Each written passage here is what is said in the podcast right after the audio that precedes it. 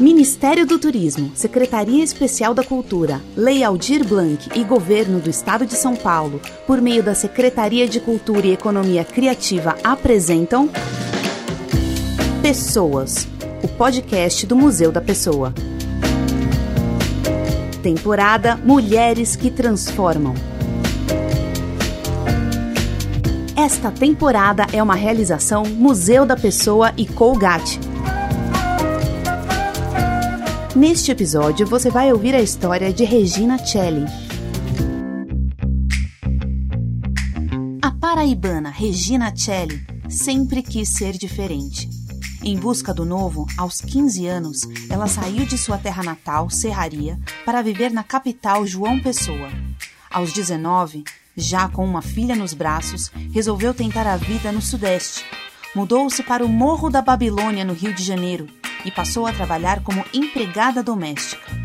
Ainda torcia o nariz para alguns legumes e desconfiava da comida vegetariana, mas logo de cara começou a tomar consciência da importância de uma alimentação saudável.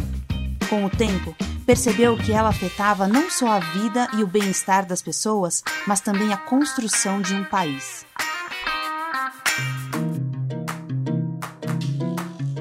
Eu me chamo Regina Celli, tenho 38 anos, sou de 81, sou de Serraria da Paraíba, mas moro no Rio de Janeiro há 19 anos. A melhor avó do mundo não está mais nesse planeta.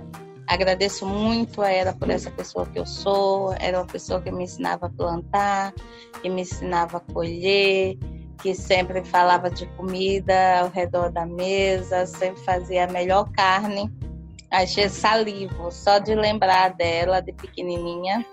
E ninguém consegue fazer isso. Sempre muito carinhosa comigo. Minhas irmãs falam que ela dizia que era meu xodó, que eu era o xodó dela. Ela me chamava Didinha, Dindina, Gigina ela botava é, esses apelidos carinhosos. Ah, era brava, que só Jesus na causa. E a gente sempre estando junto para fazer as coisas acontecer, né? Ela não gostava muito de ir para a cidade, ela era realmente da roça. Ela fazia muito balanço para gente, né? As crianças antigamente brincavam com, com tudo, né? Com as coisas mais simples, assim e a gente era muito mais feliz e hoje as crianças estão muito é, é, outro mundo, né? É outro momento e era muito gostoso. Ela fazia vassoura de marfão, eu adorava varrer aquele quintal enorme que a gente chama terreiro, né? Que para mim era um divertimento. Eu brigava com minhas irmãs para quem varria mais rápido. Aprendi a pegar água na cabeça que ela ensinava, era, era muito gostoso meu momento com ela foi muito bom. E quando era tempo de farinha, que a gente eh, arrancava macaxeira, que chama mandioca, né? Para fazer a farinha, a mandioca mesmo que faz a farinha de mandioca. Era muito legal porque a gente ia para casa de farinha e todo mundo ficava de noite com aquelas luz de garrafa, lamparina, né, que chama, ficava lá, então era muito legal quando a gente se juntava para fazer a farinha, fazer a goma, aí era muitas histórias, era abraçar, sabe, assim, e as pessoas ficavam felizes. Caramba, foi 30 sacos de farinha. Aí vinham os vizinhos dos outros sítios, era muito bonito, assim, eu tenho muito orgulho da minha infância. Eu já sou avó. é, menina, fazer o quê, né? A Serraria é um, uma cidade que nem no mapa estava, está agora há pouco. É uma cidade onde todo mundo, cinco horas, onde o sol já está se pondo e escurecendo, todo mundo nas suas casas. Uma cidade pequenininha, onde todo mundo sabia de todo mundo, mas é uma cidade onde as pessoas se uniam através do alimento, através da ah, da nossa cultura de união, né? A gente era mais solícito. É bem diferente daqui do Rio de Janeiro, que é que a gente fazia final de semana ir para missa e feira. e as festas comemorativas, que era São João, né? São João é mais forte, final de ano e a padroeira da igreja, né? Que é Coração de Jesus. Mas muita gente ia para paquerar na igreja, tá? Eu era uma delas. Como meu pai viajava e tinha que vir para casa de 15, 15 dias, então assim, a gente tinha um medo da molesta da minha mãe, viu? Nossa Senhora. Ela pegava o cipó e a vassoura para nós. E minha mãe me bateu muito, né? Porque eu sempre tive uma cabeça de falar com pessoas que ninguém dava muita atenção. Tipo assim, era aquelas meninas, só porque era namoradeira, o pessoal ficava dizendo que elas eram putas, isso e aquilo. Porque tinha um gay e eu gostava de conversar com ele, eu achava essas pessoas tão autênticas, tão felizes, porque a gente vive numa. Olha a minha cabeça, gente, eu acho que só tinha uns 10 coisas. Aí eu falava com essas pessoas e, tinha, e gostava de conversar, mas elas não falavam nenhuma safadeza, mas só o fato delas terem um sorriso largo na, no rosto, de tudo rir, isso já me dava uma felicidade de estar perto dessas pessoas. Porque, é, imagina uma cidade daquela, aí o pessoal, ah, a Regina está se misturando com quem não presta, tome-se cipuada. Eu digo, ai, que coisa horrorosa. Vocês não vivem dentro da igreja? Deus fala para a gente amar todas as pessoas e amar as pessoas como que fosse a gente. Como que vocês fazem isso? Aí minha mãe, pá, pá, meteu o cacete em mim. Porque eu respondia lá em casa, eu sempre respondi muito às pessoas. Sempre eu me impus. É, tanto quando eu era criança, é, na escola, minha filha eu era virada nos 100 na escola. Teve uma vez o menino veio tirar onda comigo, eu peguei todas as cadeiras, a mesa, taquei nela e fui. Ligaram para minha mãe, ligaram não, mandaram ela vir, né, para reunião. Eu era muito brigona na escola, sabe? Porque eu era mais velha, como eu não acompanhava as pessoas nas, na data mesmo do estudo, eu sempre era a bodona, que a gente chama lá, a cavalona, a grandona da coisa, né? Aí fica, você é a maior, você é mais velha. Eu digo, então, por isso mesmo, tem que me respeitar, senão vai levar um cacete. Tenho certeza que eu já nasci empreendedora. Eu fugia da casa da minha mãe, da escola, e a mulher, Regina, vai levar minha filha na escola. Eu fugia de casa, levava escondido da minha mãe a menina para ter meu dinheirinho, viu?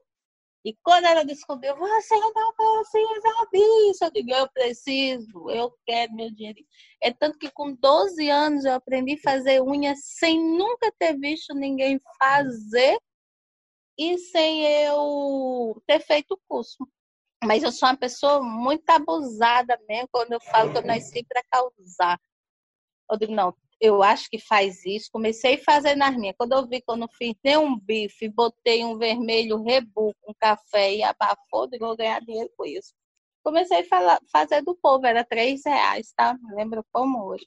Aí fiz da primeira dama e fiquei badalada. Tinha uma senhora que era manicure e eu pequena. Depois que eu comecei, ó, encheu lá. Então, no fundo, no fundo, eu sou uma motivadora de empreender, tá bom? Então é isso. Aí eu fiz até 14, 15 anos. 15 anos eu fugi de casa para ficar com o antigo namorado. Era uma paixãozinha, né? Mas eu queria mesmo sair mais de casa para conhecer a realidade do mundo, né? A realidade do mundo. E fui para João Pessoa, porque é vizinho lá de Serraria. Fiquei um tempo lá, depois de um ano engravidei, aí me separei. Aí, aí eu fiquei com minha filha, é, amamentando ela, trabalhando. Aí eu fui vendo que ela precisava de muito mais coisas, porque eu ganhava 80 reais na Paraíba para trabalhar de segunda a sábado. Aí eu resolvi é, dar uma vida melhor para minha filha, por isso que eu vim para o Rio de Janeiro essa história é bem engraçada. Desde pequena eu queria ser muito famosa, né? Aí tinha, na época, Zezé de Camargo e Luciano, tinha Leandro e Leonardo, Roberta Miranda, e eu via as músicas dele. Olha para a cabeça da minha mãe. E eu começava, eu queria, eu nem sabia que existia compositora, mas eu achava que eu não vou fazer minha música, porque eu queria ser cantora. Mas quando eu abria minha boca para cantar, todo mundo corria e me deixava sozinha. Aí essa história é legal. Eu comecei a escrever trecho das coisas e eu começava. Aí minha mãe é muito curiosa. Aí foi lá no, nos meus cadernos. Você está apaixonada por quem? Desse jeito. Eu digo, oxe, eu não posso escrever uma música mais. Eu vou ser muito famosa. Eu vou ser muito rica. Vocês vão ver, eu ainda vou dar muito o que falar. Vocês vão estar tá babando. Minha mãe ainda fala isso até hoje para todo mundo, assim. Porque cozinha na época, minha irmã mais velha que gostava muito mais. Minha mãe deixava ir mais para cozinha. E eu não. Eu gostava muito de comer e era curiosa. E como eu tive que trabalhar para me sustentar, eu amei o contato com a cozinha com 15 anos, assim, eu não queria outra vida. Ninguém me ensinou a cozinhar, assim, faz isso, foi impressionante, foi muito intuitivo. Quando eu fiz um feijão, digo, nossa, feijão bom, que arroz bom, não sei o quê, e depois fiquei vendo, via as pessoas fazendo, a pessoa dizia como que ela queria, quando eu não sabia, eu digo, ah, tá, aí do meu jeito eu fazia, dava certo. Cara, eu acho que eu acho que eu tive paixão agora com 30 e poucos anos, quando eu dei vários orgasmos. Amar, amar, amar, amar. O homem é a mim, a minha vida, minhas filhas. Porque relacionamentos a gente acha que ama naquela hora, depois que sai requer distância. Então, assim, é, mas eu tenho é um carinho com uma pessoa muito linda, muito especial até hoje, que é um italiano é cada um na sua vida, mas foi uma pessoa que me fez muito bem, muito feliz, uma pessoa que pensa nos ideais, como eu, para a vida. É bem diferente o tratamento das mulheres lá com, com a que eu tive aqui no Rio de Janeiro, né? A minha melhor patroa mesmo, que fez eu sonhar, meu sonho realizar, foi a dona Tereza, daqui do Rio de Janeiro. É porque lá a gente trabalhava muito, né? Tipo assim, pessoas acham que a gente tem que trabalhar direto, tá disponível 100% para eles, né? E é bem diferente daqui do, do Rio de Janeiro. Tem hora para entrar, hora para sair, tem a hora de eu estudar, tem a hora de eu fazer meu curso. É, a daqui sempre me botava para avançar. E os filhos dela, um é cineasta e outro é músico. E eu fiquei famosa primeiro de que os filhos eram. A gente é muito amiga. Foi o melhor presente da minha vida, assim, como patroa, como chefe, como ser humano. Como ela me trata bem, como ela fez, não, você tem que estudar, me fez fazer um supletivo, me fez fazer um curso no Senac de cozinha, que eu queria ser uma cozinheira muito famosa. E ela sempre investindo em mim. Não, você vai fazer isso, vai fazer isso. E e aí foi acontecendo. E aí eu disse, ai menina, quando eu terminei o curso, que vieram me oferecer na época 400 reais e eu ganhava com ela 600, é, você não vai mesmo, você só vai daqui para um negócio bom. Cozinha de resgate é aquela que é passando de geração em geração, que tem um segredinho que é, aquela mão. Você pode fazer uma receita do mesmo jeito e às vezes não fica aquele sabor, né? É continuar, por exemplo, uma comida de resgate de memória, né? A nossa comida virou padrão em todo o Brasil. É churrasco, é comida japonesa ou é pizza e feijoada. Antigamente a gente ia nos lugares e sabia o que era daquela região e cada vez mais está se perdendo. Então, quando é uma cozinha que a gente senta para falar de comida, por exemplo, agora mesmo eu postei. Alguém, ó, tô fazendo um xarope lambedor. É um que a gente faz em casa caseiro. E eu postei nas minhas redes sociais, gente, eu recebi mais de 300 pessoas de São Paulo, de Curitiba, de Porto Alegre, da Paraíba, de vários lugares, pedindo a receita. Tipo assim, aqui na Babilônia Chapéu Mangueira também, olha o interesse. Ai, minha avó fazia isso, minha mãe fazia. Como é lindo fazer o que tu tá fazendo agora, fazer a gente refletir no nosso passado, né? O que a gente vivia. E antigamente não tinha esses tantos remédios, dou para isso, dou para aquilo. Teve uma dor, já tem medicamento, só não tem coronavírus. É, mas o que eu fiz foi louro, cebola com a casca, corta em quatro é, açúcar mascavo ou rapadura, eu usei açúcar cristal, que era o que eu tinha, cravo, canela, aí alho, aí bota, dá, dá uma fervura, subiu aquele cheiro, aí bota quatro dedos de água e vai fervendo, vai fervendo, até ficar um lambedor mesmo, melzinho. Aí tem gente que come a cebola, fica bom todo, minha filha, pra tosse, pra gripe, pra catar, pra moléstia tiver, vai vai sair.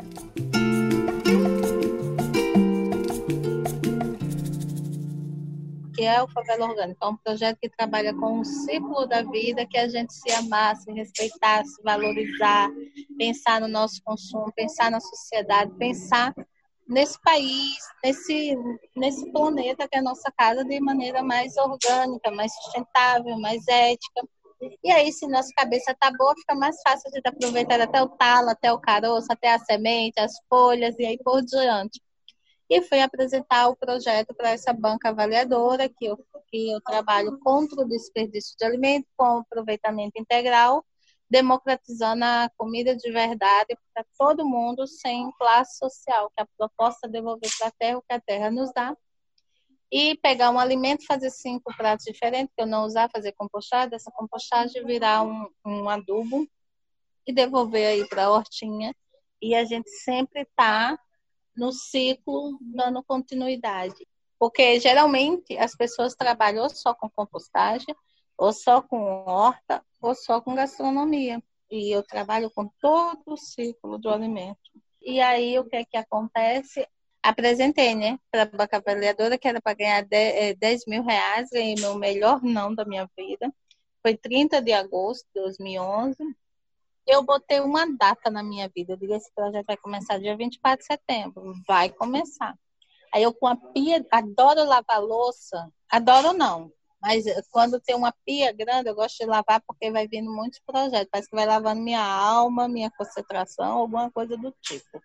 Aí eu lavei, eu disse, gente, eu preciso botar esse projeto para acontecer. Eu não vou deixar ele barato, eu não vou deixar ele assim. Mas, menina, eu comecei a ligar pro porteiro, por meus amigos, até pro Paulo. Paulo, me dá minha, a padrinha aí, meu filho. Aí consegui 140 reais.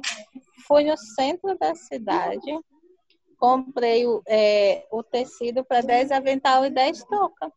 Aí, eu, com o restante do dinheiro, comprei 10 tábuas e 10 facas.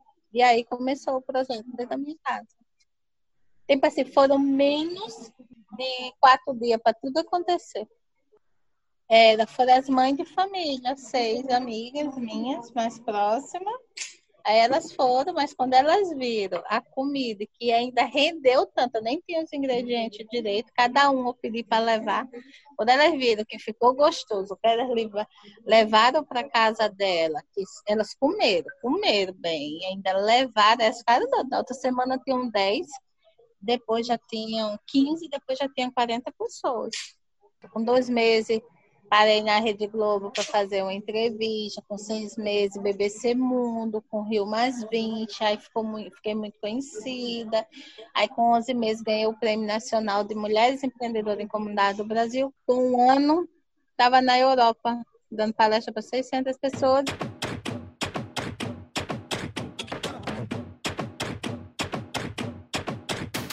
Surgiu o nome Favela Orgânica porque favela, eu adoro esse nome, mostrar que da favela a gente não é um laboratório e sim uma incubadora, adoro esse nome, e orgânico de organização, de organizar a nossa vida, organizar nosso consumo, organizar nossas ideias, nossos ideais e o orgânico vida que somos nós, de organização.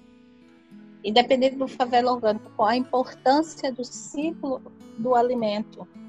É fundamental você entender o ciclo, porque muita gente é cozinheiro, muita gente fica falando de alta gastronomia, mas não sabe o ciclo de uma banana, de um tomate, não sabe nem de onde o buraco da galinha, o ovo saiu, sacou? E, tipo assim, quer falar, quer ter uma linguagem falando na favela, sem estar dentro da favela, quer chegar com projetos prontos. Como tem muitas nutricionistas que quer passar receita e não sabe nem cozinhar, entendeu? Nem sabe a história do alimento. Como assim? Quando a gente se apropria de um assunto, fica muito mais fácil levar aí. Tu não quer, outro quer. Quando pensa que não, vim, tu já quis. Fica, vai, não vou. Quando pensa que não, já tá dentro. Então, a maneira que se comunica, né? Então, acho que é isso que foi o sim. Tudo que eu faço é porque lá na Paraíba eu tinha isso na minha vida, no meu cotidiano o que eu não comia com a casca dava para os animais domésticos.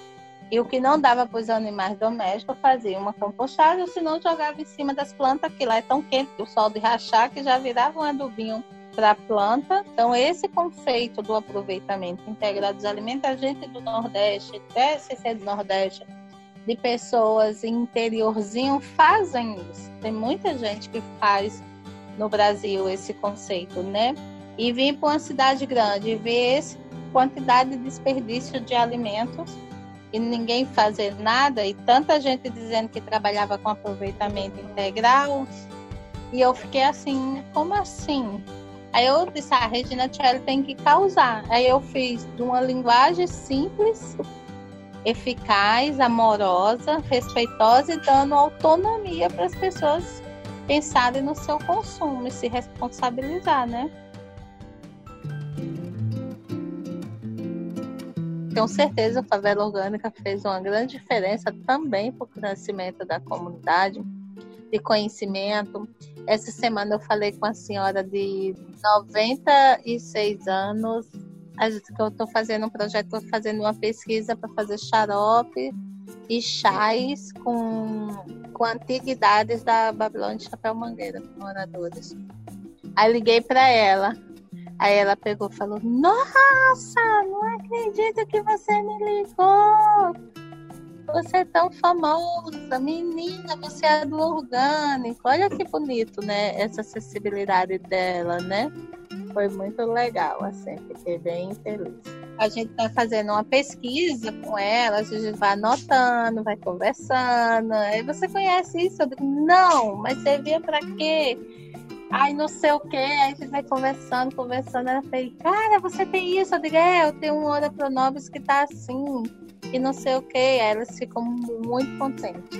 Ah, meus planos de futuro é ter uma escola do ciclo do alimento, do cabelo orgânico, onde a gente pode estar atendendo 120 crianças, que elas passem cinco anos com a gente para trabalhar a favela e a escola e os pais em conjunto para ter uma economia, um pensamento mais sustentável, um pensamento mais econômico, mais educacional, mais humanizado.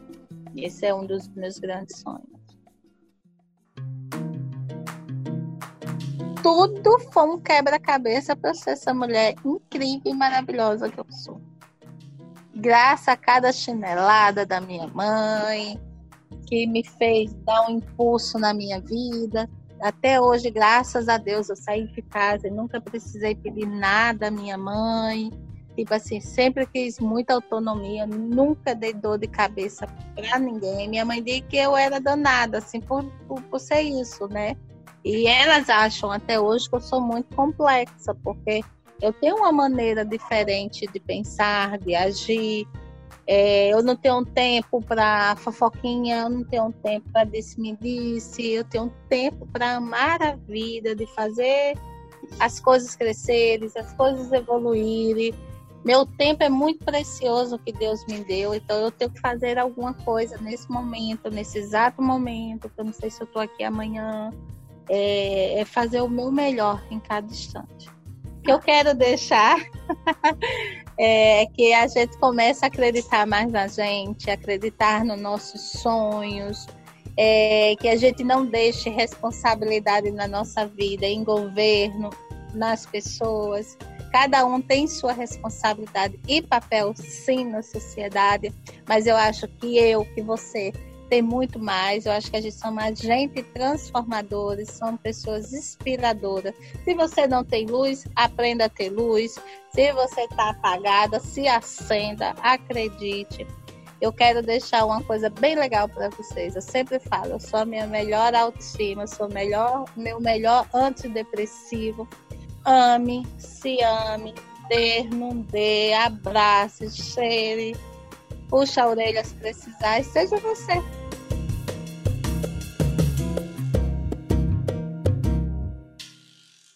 Tá com dor de cabeça, tá estressado, tá triste, toma um chazinho com alecrim, manjericão, que te acalma.